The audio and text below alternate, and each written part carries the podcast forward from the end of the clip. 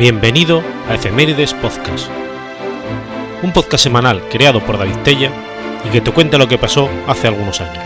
Episodio 261, semana del 14 al 20 de diciembre.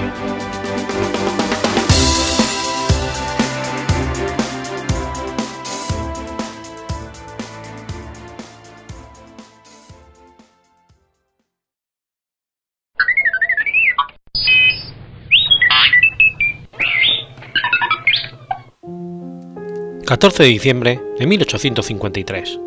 Nace Enrico Malatesta.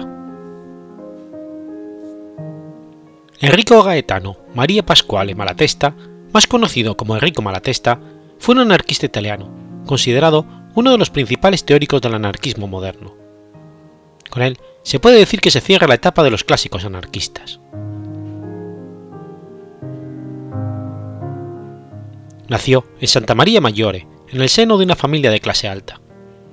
Su padre, Federico Malatesta, era un terrateniente y empresario de campaña, y su madre, Lasaria Rastoin, una dama francesa originaria de Marsella.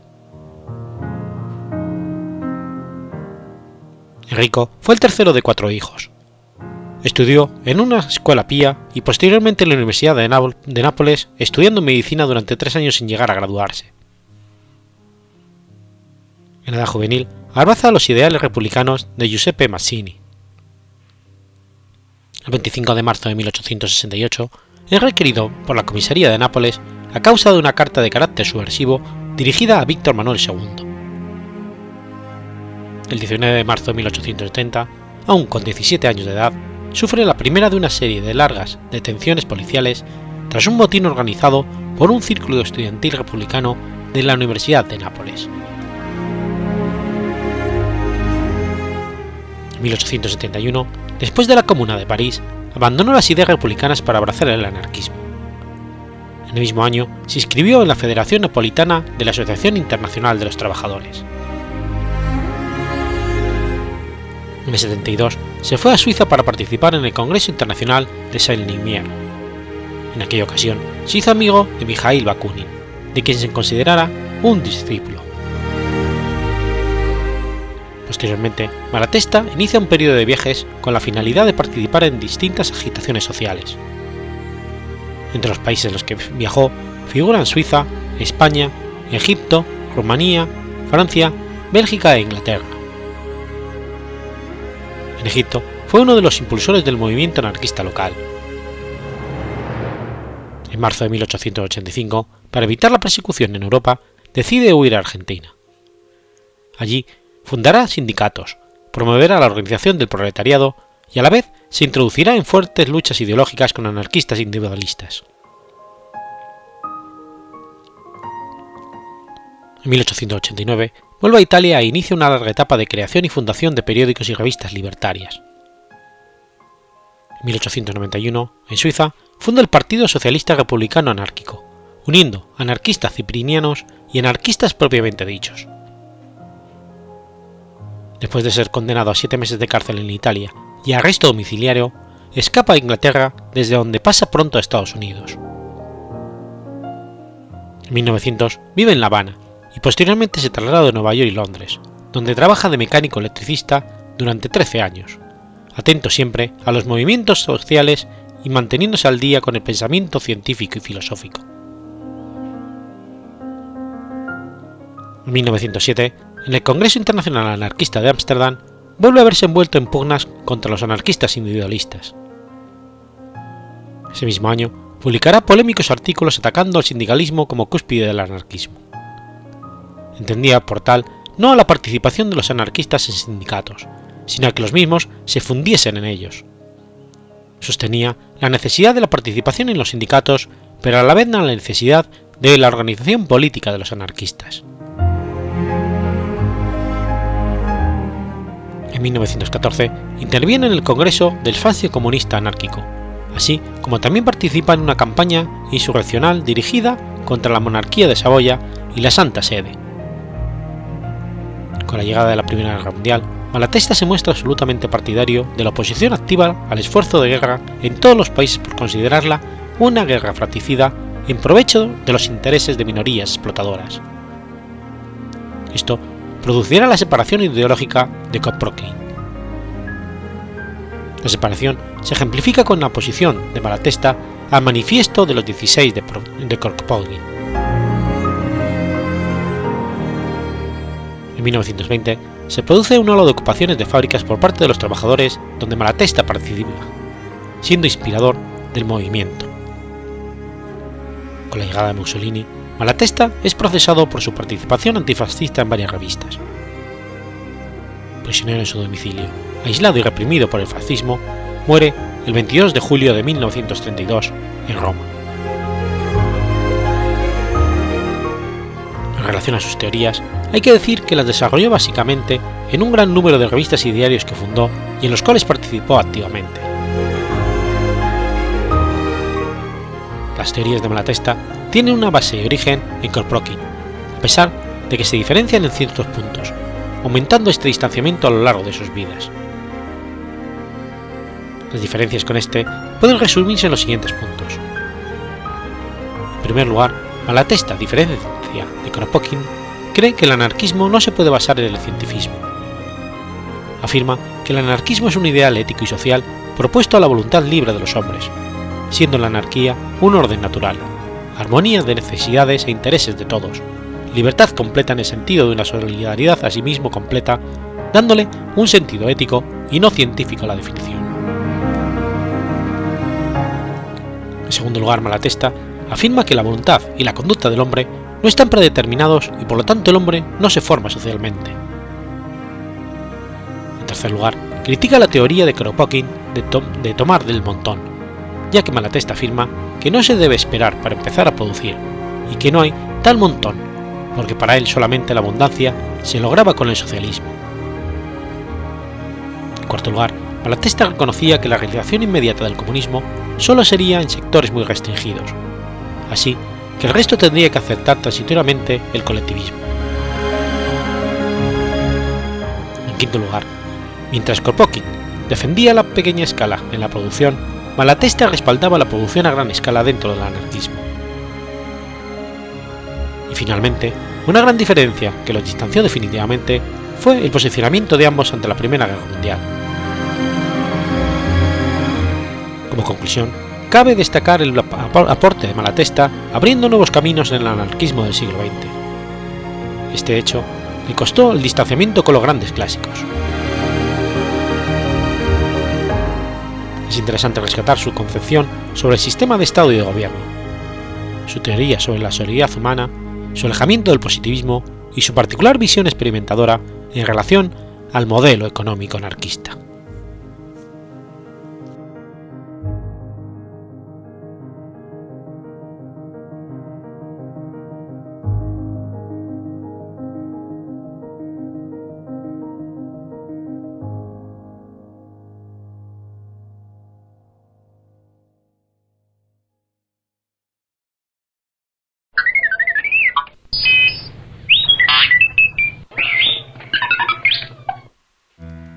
15 de diciembre de 1895. Ocurre la Batalla del Mal Tiempo. La Batalla del Mal Tiempo fue un enfrentamiento bélico producido en el contexto de la invasión de Oriente a Occidente en Cuba. Tuvo lugar el 15 de diciembre de 1895 a unos kilómetros del poblado de Cruces, hoy provincia de Cienfuegos. En la batalla se enfrentaron fuerzas mambises y fuerzas españolas, resultando vencedor a las primeras. Esta victoria fue considerada como una de las más importantes de la invasión, por las consecuencias políticas, militares y económicas en favor del movimiento independentista.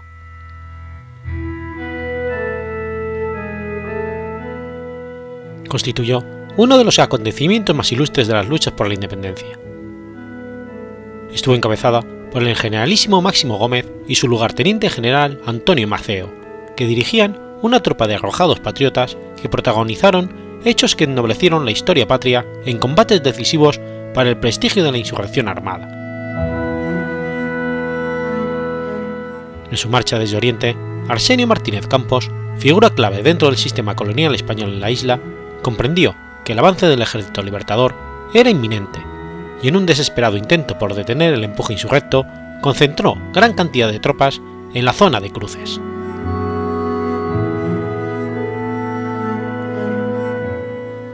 La zona de mal tiempo fue el escenario que permitió a los cubanos demostrar el patriotismo de los Enchía. Los insurrectos mombises contaban además con la topografía del terreno, un regalo de la naturaleza para hacer más perfecta la victoria. La inteligencia táctica del generalísimo Máximo Gómez y la valentía de sus hombres pusieron al resto para el éxito de la contienda. Maceo estaba a la vanguardia de la caballería, y Gómez atacó al grito de ¡Al combate! ¡Viva Cuba libre! Se desató la lucha. Eugenio Sánchez Agramonte, presente en esa acción, expresó: Partieron como un rayo 250 jinetes con el machete en alto, las riendas semisueltas sostenidas por la mano izquierda, que a la vez se agarraba de las crines, siguiendo como un torbellino al invicto general Gómez, que clavado y tiesto en su montura, más parecía un centauro que un ser humano. José Emilio Argenter, quien fue testigo de aquella heroica epopeya, apuntó: Firme aún, la infantería española, rodilla en tierra, resistió con un fuego mortífero y las puntas de las bayonetas, para que nadie pasara. Al grito de arriba orienta al machete, ¡Viva Maceo! Abren brecha a los orientales y acuchillan sin piedad durante 15 minutos. No duró más tiempo el drama. Aquí han caído dos secciones completas con sus oficiales que los mandaban. Más allá, grupos de infantes y jinetes mezclados en confusión. Ruedan al filo del sable cubano. Enrique Loinat del Castillo, participante del mismo destaca. La jornada del mal tiempo indirectamente decidió la suerte de la guerra. No la siguió de inmediato el resultado final, pero ella despejó el camino, multiplicó la fuerza y el espíritu de la invasión, y probó una vez más que la capacidad del soldado español, mucho mejor armado como estaba y más disciplinado para vencer en el campo abierto a tropas sin ninguna experiencia previa en combate. En aquel combate, el ejército libertador causó alrededor de 200 bajas al ejército español. Las fuerzas independentistas solo reportaron cuatro muertos e igual cantidad de heridos. Se probó la certera estrategia militar del general Gómez y la valentía y disposición combativa de sus soldados. Muchos cubanos vinculados a la industria azucarera, inspirados por el triunfo del mal tiempo, suspendieron las labores de preparación de la zafra y desarticularon las máquinas de los ingenios. Este hecho constituyó un duro golpe económico para los colonialistas de la región. En días posteriores, el ejército español sufrió otro rosario de derrotas ocasionadas por los insurgentes criollos, aunque la batalla de mal tiempo resultó imprescindible para el avance de la invasión hacia el occidente de la isla de Cuba.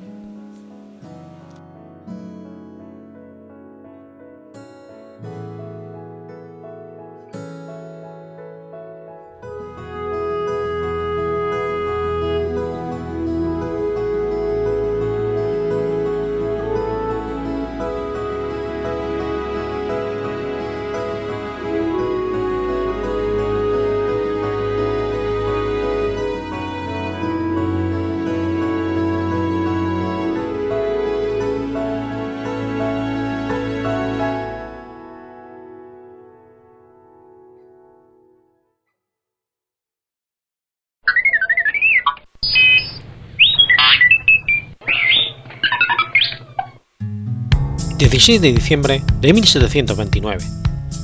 Muere Fray Pedro de Fajardo. Fray Pedro de Fajardo era un fraile trinitario que fue electo como sexto obispo de Buenos Aires desde 1716 a 1729. Pedro de Fajardo nació el 21 de agosto de 1664 en Córdoba, España, hijo del caballero de la Orden de Calatrava José de Fajardo, y descendiente de una de las principales familias de Murcia. Ingresó en la Orden Trinitaria a los 15 años. Fue prior de los conventos de Úbeda y Córdoba, definidor de la provincia, secretario provincial y examinador sinodal en Jaén.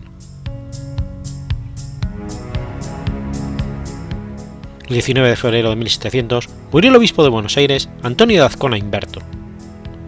En abril de 1704 el rey Felipe V de España propuso, para su reemplazo al fraile de la Orden de San Agustín, Juan Bautista Sicardo, pero su candidatura no se sostuvo. En junio de 1708 se propuso a Pedro de Fajardo, quien tras un primer rechazo accedió a comienzos de 1710.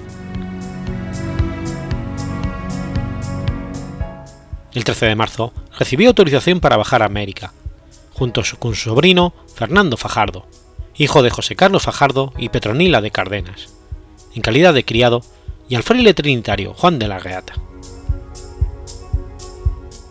Fajardo salió de Cádiz el 25 de marzo de 1710, pero su nave fue capturada por una flota de los Países Bajos. Tras perder en el suceso sus pertenencias, fue liberado en Lisboa y regresó a Andalucía para esperar las instrucciones de la corona. Sin embargo, al recibir órdenes de reintentar el viaje, el 1 de noviembre de 1711, aduciendo carecer de bulas papales confirmando su nombramiento, se negó a viajar y en dos cartas al rey declinó el nombramiento. Ante la situación, el Consejo de Indias propuso al franciscano Gabriel de Arregui y Gutiérrez, que en enero de 1714, desde Córdoba, donde ejercía como responsable de las provincias de su orden, dio instrucciones al deán Domingo Rodríguez de Armas para asumir en su nombre el gobierno de la diócesis.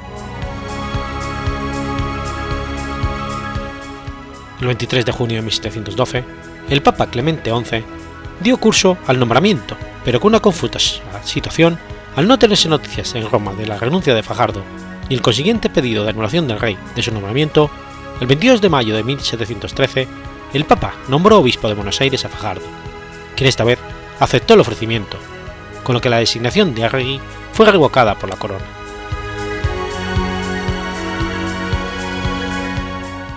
Fajardo obtuvo autorización para pasar a América el 27 de octubre de 1715, junto con su sobrino, Juan Gómez fraile confesor, y dos criados, Juan Francisco de Mansilla y Bartolomé Díaz de la Zarza.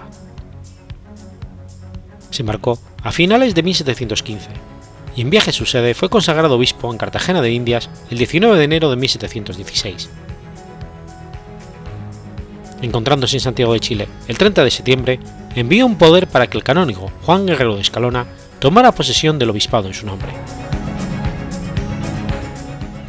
el 8 de marzo de 1717, Fajardo llegó finalmente a Buenos Aires, momentos en que la ciudad era víctima de la peste, por lo que su primera medida fue disponer la compra de un vehículo para asistir con rapidez a las víctimas. A finales de abril de 1718 inició la visita diocesana. Recorrió su diócesis y visitó la de Paraguay, donde ordenó 37 clérigos, tras lo que retornó a Buenos Aires el 30 de diciembre de ese mismo año. En su visita a las misiones jesuitas guaraníes, quedó tan impresionado que el 28 de mayo de 1721 escribiría al rey, No creo que se cometa aquí ni un pecado mortal siquiera. durante su obispado, dictó normas con el objeto de normalizar la situación matrimonial de los habitantes de la diócesis y destinadas a combatir el juego y el exceso de consumo de bebidas alcohólicas. Asimismo, mantuvo un largo litigio relacionado con el cobro efectivo de los diezmos hasta conseguir finalmente el apoyo de una real ejecutoria firmada por Felipe V. En el aspecto edilicio, hubo una gran actividad se continuó la construcción de dos torres en la iglesia catedral y se repararon sus dos naves laterales. Se edificó la iglesia de San Nicolás, donde actualmente se encuentra emplazada la, Plaza de la República y el Obelisco. En 1710 se comenzó la construcción del Templo de San Ignacio, y en el 21 fue bendecida la piedra fundamental de la iglesia y convento de la Merced, y con la llegada a la ciudad de los frailes franciscanos recoletos, a principios del 22, se inició la construcción de su convento. Durante este periodo se erigieron las nuevas parroquias en La Madalena, Las Conchas, San Isidro, San Antonio de Areco, Luján y Arrecifes. Las obras de beneficencia se canalizaron por la Hermandad de la Santa Caridad de Nuestro Señor Jesucristo, creado por Juan Guillermo González Aragón y cuya principal tarea consistía en enterrar a los difuntos sin recursos. La hermandad se encontraba bajo el patrocinio del Arcángel San Miguel, cuya imagen fue regalada por el obispo y colocada en la iglesia de San Juan Bautista. Fajardo presentó su renuncia en mayo del 24 por considerar que sus dolencias y achaques, productos de la gota, le impedían el ejercicio de su función, pero el Consejo de Indias lo desestimó. A principios del 26 volvió a insistir en su dimisión, pero fue rechazado por el rey. En junio de 1727 acordó con el obispo de Paraguay, José Palos, los límites entre ambas diócesis, aceptándose que si bien se reconocía como límite el río Paraná, los pueblos de Candelaria, San Cosme y Santa Ana quedarían sujetos a la actividad pastoral del obispo asunceño. Tras testamentar a favor del seminario, Pedro Fajardo falleció el 16 de diciembre de 1729 y sus restos fueron sepultados en la catedral,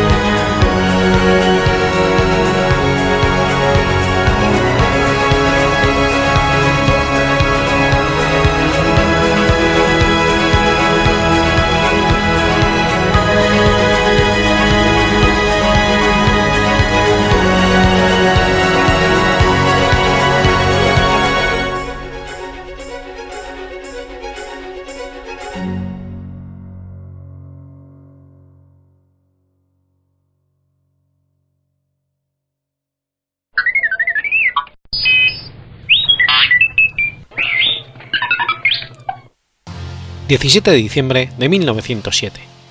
Muere Lord Kelvin. William Thomson, Lord Kelvin, fue un físico y matemático británico. Realizó sus estudios en la Universidad de Glasgow y en Penthouse, Universidad de Cambridge.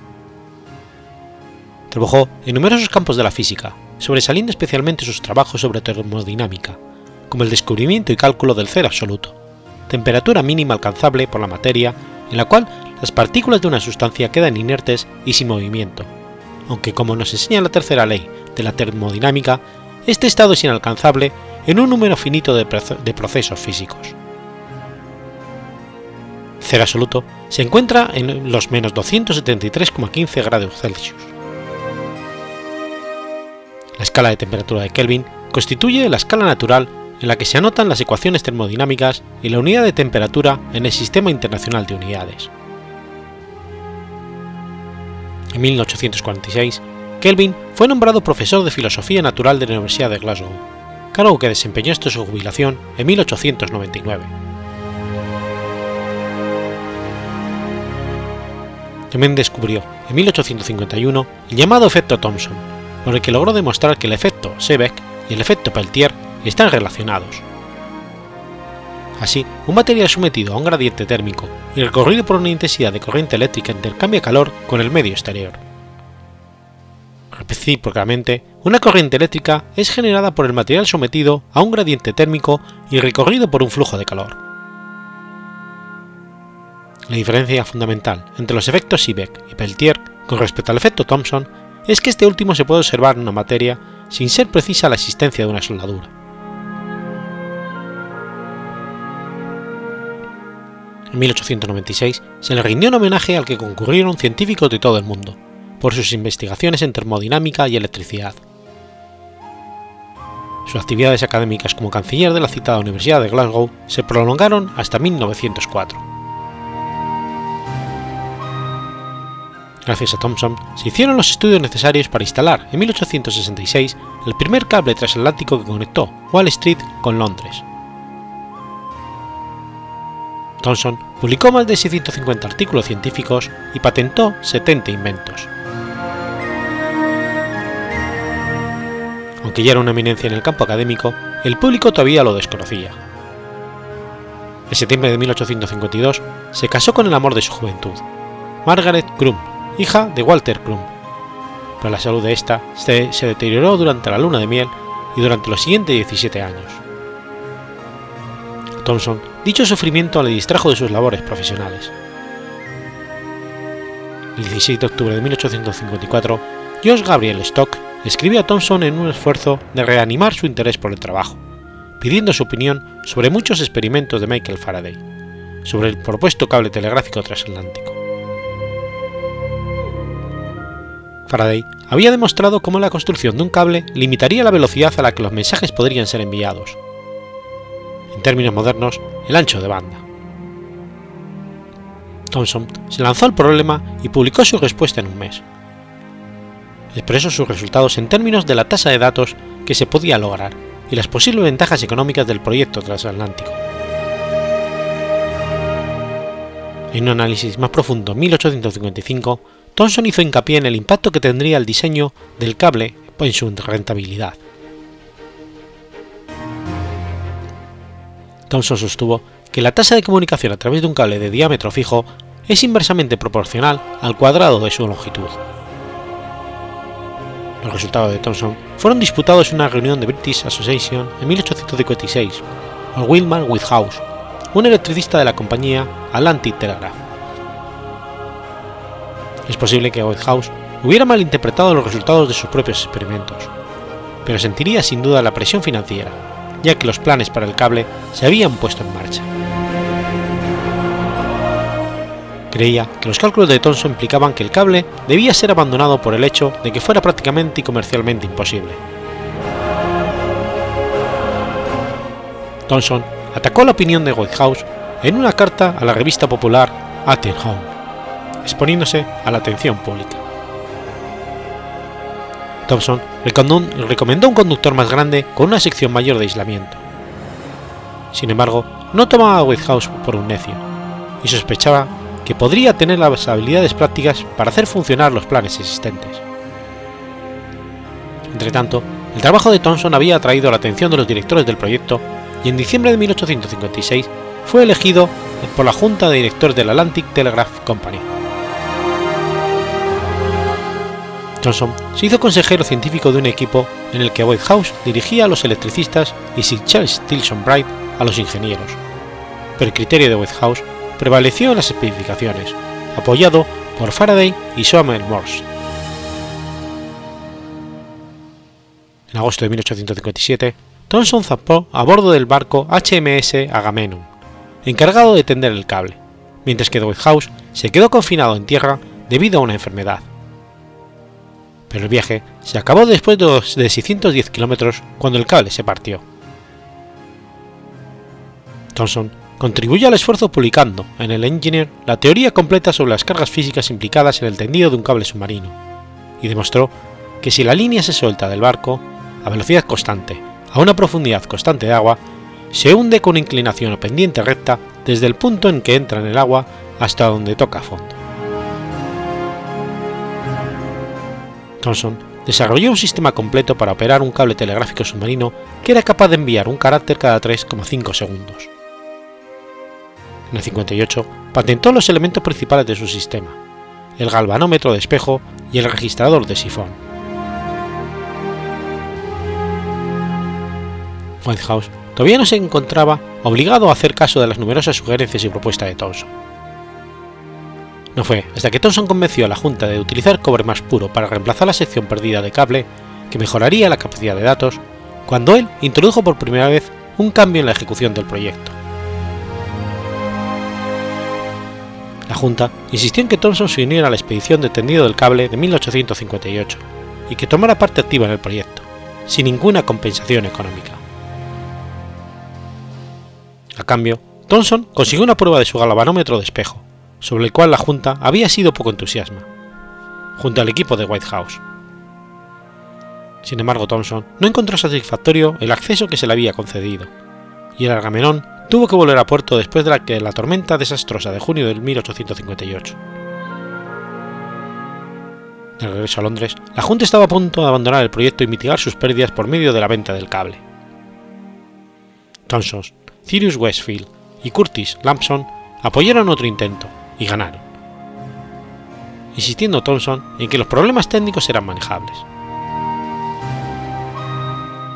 Thomson, aunque contratado en calidad de asesor, había desarrollado durante los viajes los instintos de un auténtico ingeniero y las habilidades para solucionar problemas prácticos bajo presión, poniéndose a menudo al frente del manejo de las emergencias sin miedo a echar una mano en el trabajo manual. Por fin, se completó un cable el 5 de agosto.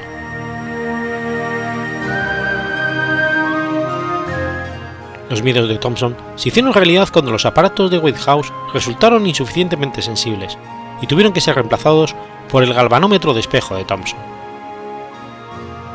Whitehouse continuaba sosteniendo que eran sus aparatos los que le suministraban el servicio y empezó a recurrir a medidas desesperadas para remediar algunos de los problemas. Solo consiguió dañar al cable cuando aplicó 2000 voltios. Cuando el cable falló completamente, Whitehouse fue despedido, aunque Thomson puso objeciones y fue reprendido por la Junta debido a su interferencia. Posteriormente Thomson lamentó haber aceptado con demasiada facilidad muchas de las propuestas de Whitehouse y no haberle objetado con suficiente energía.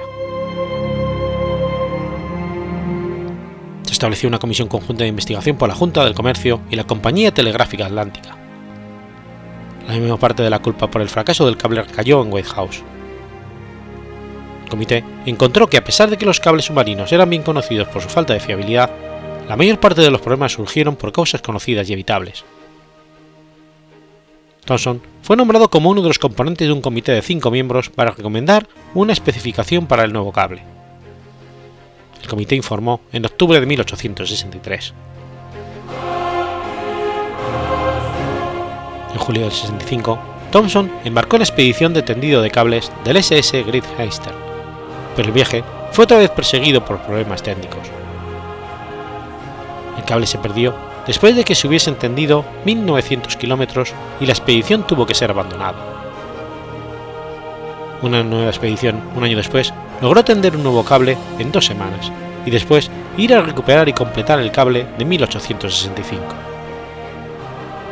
La iniciativa ahora se celebró por el público como un triunfo y Thomson disfrutó de una gran parte de la duración.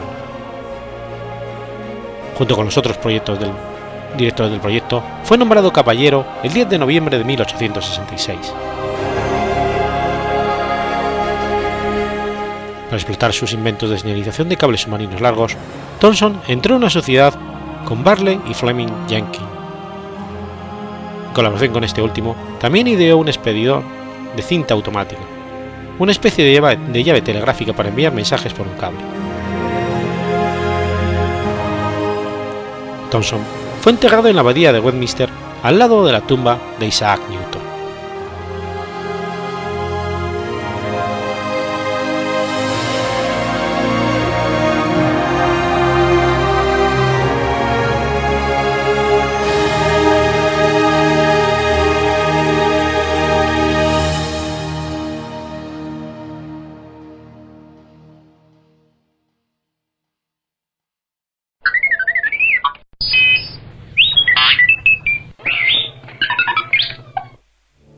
18 de diciembre de 1505.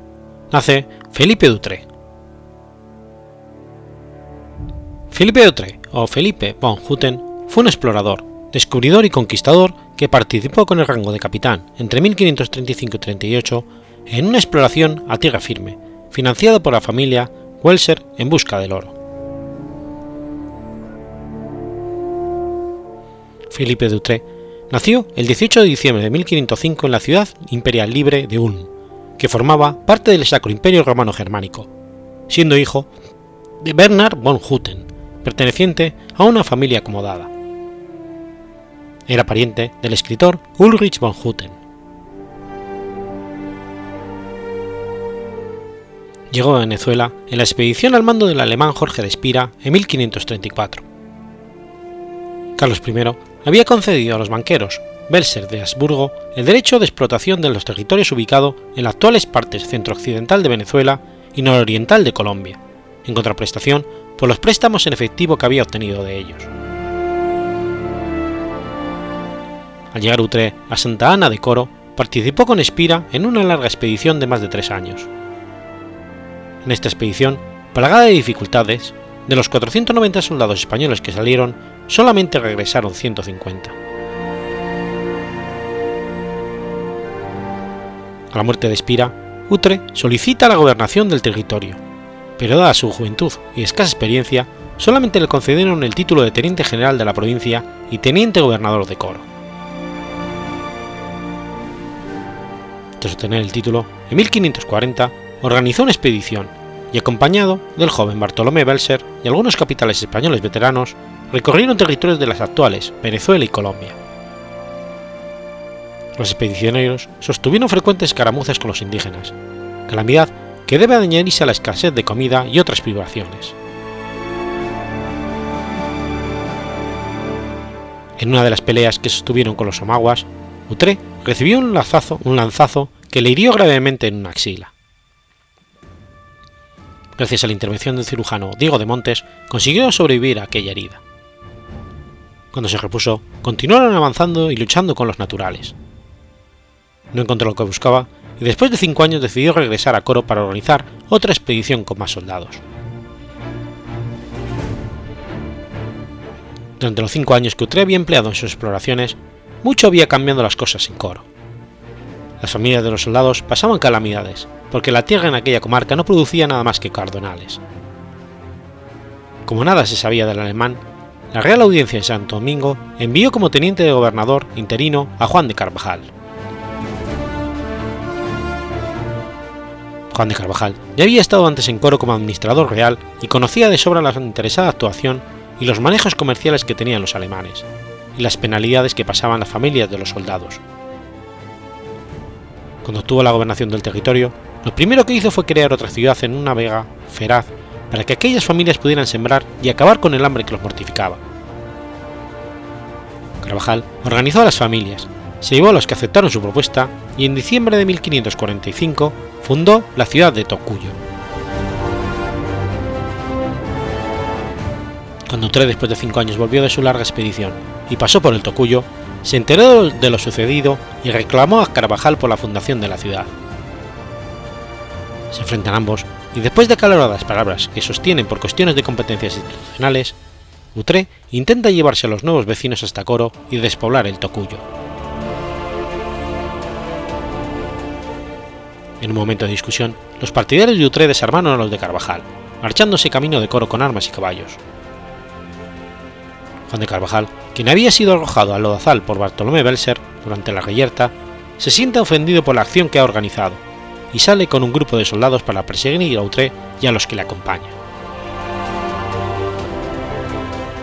Al atardecer de ese día, las huestes de Carvajal alcanzan a los expedicionarios en fuga y otra vez vuelven los reclamos y discusiones. Los ánimos se caldean y Juan de Carvajal manda que decapiten a Felipe Dutré, a Bartolomé Belser y a tres españoles más que les acompañaban. Magdalena, una indígena esclava de Von Hutten, y Perico, su esposo, narran lo acontecido.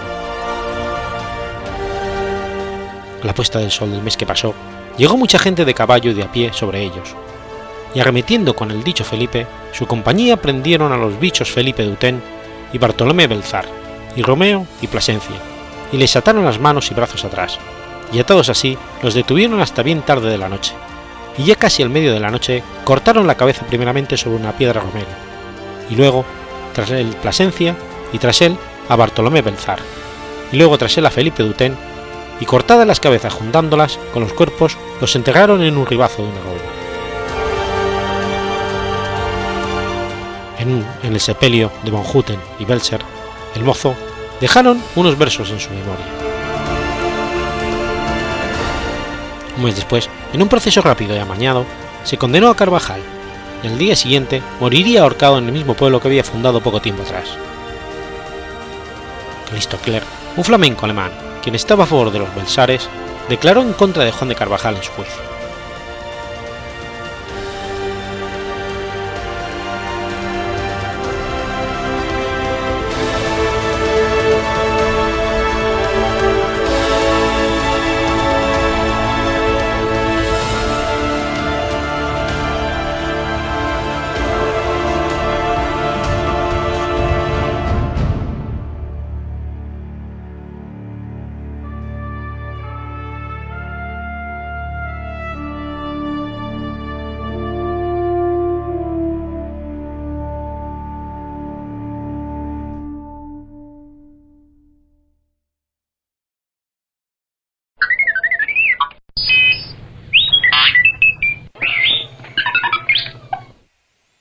...19 de diciembre de 1629...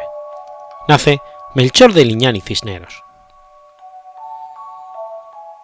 Melchor de Liñán y Cisneros fue un clérigo secular y político español que siguió en distintos cargos administrativos en los territorios de América. Oriundo de la villa de Torrelaguna, en el arzobispado de Toledo, fue hijo de Francisco de Liñán de Cisneros e Isabel González. Estaba emparentado con el gran cardenal de los Reyes Católicos, Francisco Jiménez de Cisneros.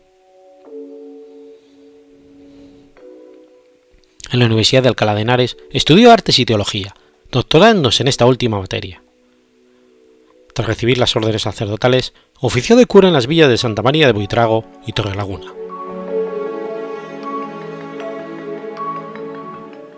En 1660 pasó a la Villa y Corte de Madrid, donde tuvo a su cargo la parroquia de San Salvador, en la que se mantuvo hasta 1664. Al mismo tiempo, ejerció como calificador del Santo Oficio. Su desempeño en tales responsabilidades le sirvió de trampolín para pasar a América en vestido de las más altas dignidades.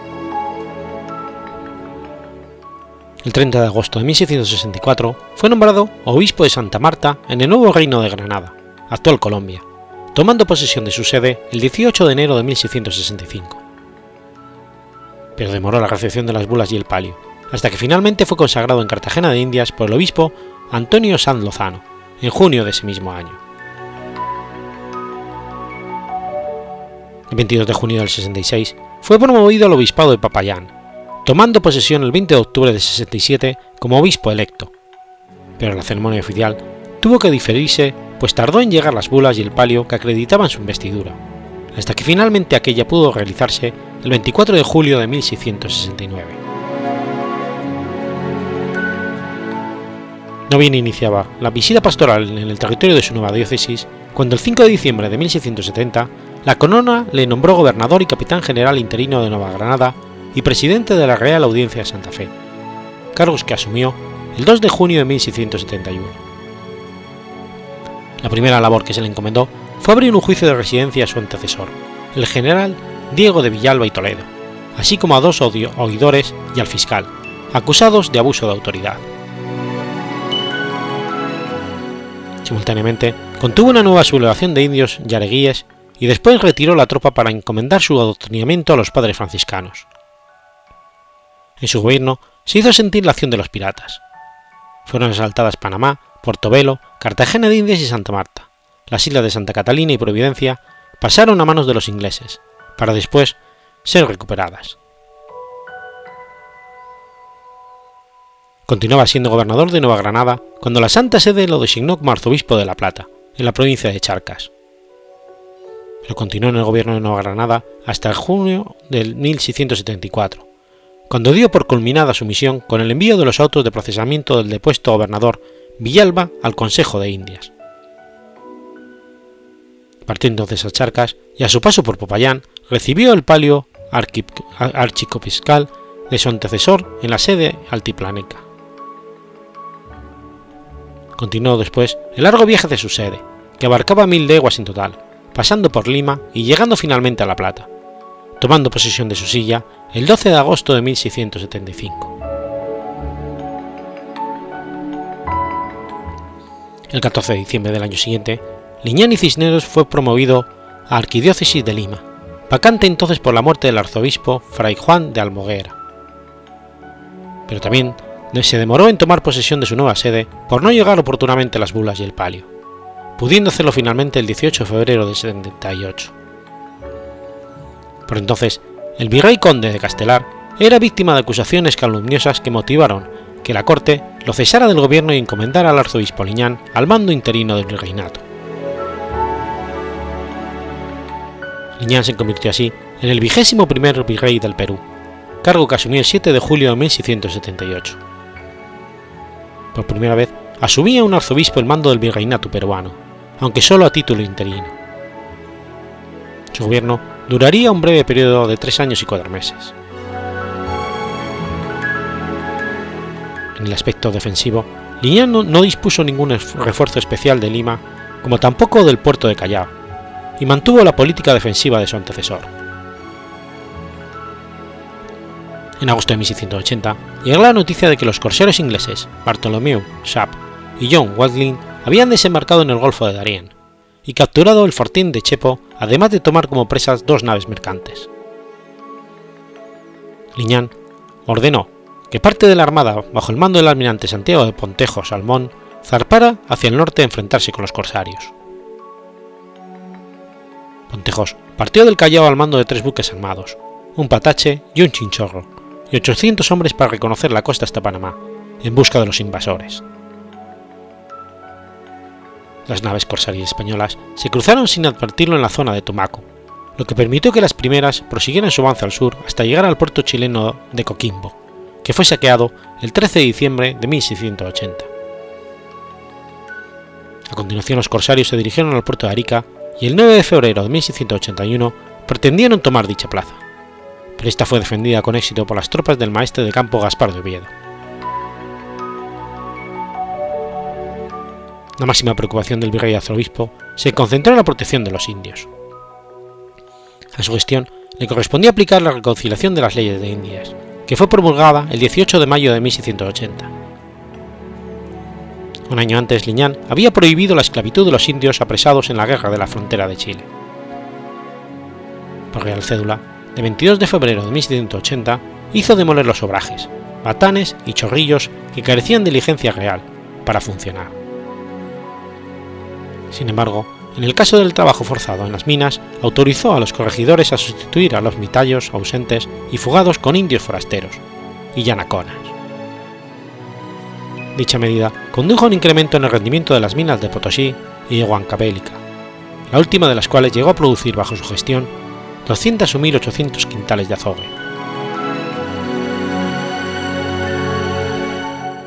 Como buena prueba de administración de la Real Hacienda, Liñán remitió a España la cantidad de 2.164.080 pesos, a las que se sumó el envío de 150.000 pesos en calidad de donativos de los comerciantes limeños con motivo del matrimonio del rey Carlos II. Liñán, a diferencia de sus antecesores, se negó a tomar prestado el dinero de la caja de censos de indios a la que el erario adeudaba ya 405.359 pesos, y estimó que las deudas particulares ascendían a 3.806.623 pesos. Consumó la expulsión de los portugueses del territorio del Sacramento en el Río de la Plata. A fin de garantizar el dominio español, ordenó la protección militar de las misiones franciscanas de Carabaya y los jesuitas de Mosos, Siriguanas y Paraguay. En lo que respecta al patronato regio, Liñán destituyó, a varios curas de parroquia por expoliar a los indios y combinó a las órdenes religiosas a no regir los curatos con frailes suplentes se mostró más inclinado hacia la orden de los jesuitas, a la que apoyó siempre en los capítulos para elección de los prelados. Por el contrario, los franciscanos de origen criollo y peninsular protagonizaron en 1680 disturbios entre sí tanto en Cuzco como en Lima. Los franciscanos criollos se oponían en el Cuzco al nombramiento de prelados venidos de España. Los más recalcitrantes fueron trasladados a Lima, donde desencadenaron violentos incidentes, lo que obligó al virrey a usar la fuerza armada para restablecer el orden. Otro escándalo ocurrió en Quito, donde el provincial de la Orden Dominicana pretendió ejercer coacción sobre las monjas del monasterio de Santa Catalina en la elección de su priora. Liñán entregó el gobierno virreinal a su sucesor, Melchor de Navarra y Racunfún, duque de la Palata, el 20 de noviembre de 1681, y al cabo de un mes la correspondiente memoria o relación de su administración. Fue premiado con el nombramiento honorario de consejero de Su Majestad y con el título de conde de la Puebla de los Valles, que renunció en favor de su hermano José de Liñán y Cisnero. Finalizado su internato virreinal, Liñán siguió residiendo en Perú en su calidad de arzobispo de Lima. Murió el 28 de junio de 1708, a la edad de 78 años. En total, ocupó la sede archicopiscal limeña 30 años, 4 meses y 3 días, siendo el más largo periodo de un arzobispo de Lima en toda la historia colonial. Su cadáver reposa en un sepulcro colocado al lado del Evangelio Mayor de la iglesia parroquial del Sagrario, que él construyó a su costa después del terremoto de 1687.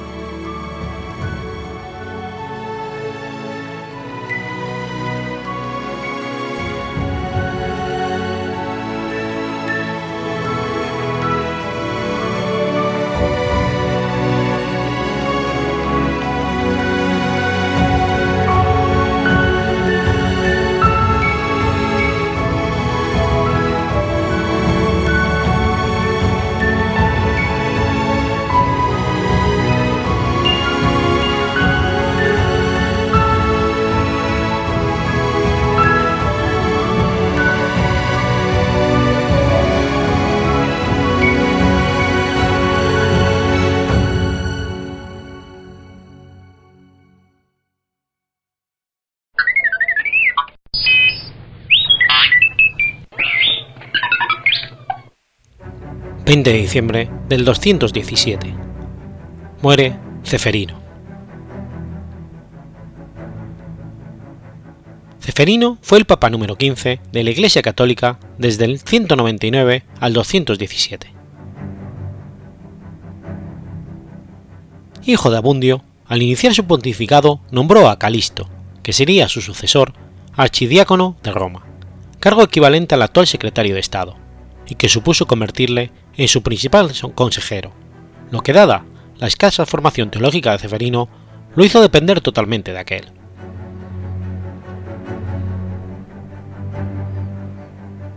Conocemos mucho más de Ceferino que de cualquier otro pontícipe de los primeros años de la Iglesia, aunque esta información está posiblemente sesgada al proceder del teólogo romano Hipólito, quien en su obra Filosofía acusaba al Papa de adepto al monarquismo modalístico o modalismo, doctrina que negaba la Trinidad y que posiblemente aceptó Ceferino, influenciado por su consejero Calisto, como respuesta al montanismo. En dicha obra, Hipólito describe a Ceferino como torpe e ignorante, lo cual puede ser cierto, ya que no gozaba de los conocimientos teológicos de su archidiácono y consejero. Ceferino estableció que los jóvenes cumplidos los 14 años hiciesen la comunión por Pascua, y que los cálices no fueran de madera, sino de vidrio. Introdujo además el uso de la patena. También excomulgó a Tertuliano.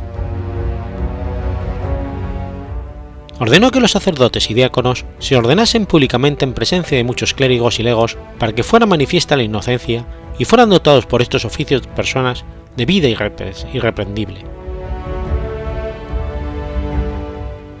Durante su pontificado, iniciado bajo el gobierno del emperador Septimio Severo, se reanudaron las persecuciones contra los cristianos, persecuciones que se suavizaron a su muerte y durante el mandato de su sucesor, Caracalla, pero que se reactivaron al ascender, en el 217, al trono del Imperio Macrino, lo que hace afirmar a ciertas fuentes que Ceferino murió ese mismo año tras sufrir martirio. Aunque al no existir pruebas documentales de tal afirmación, lo más probable es que falleciera de muerte natural. Ceferino fue enterrado en una cámara sepulcral propia de cerca del cementerio del Calisto en la Vía Apia. La oración propia de las misas que se celebran por San Ceferino es el Praesta Caresumus, propia de los pontífices mártires.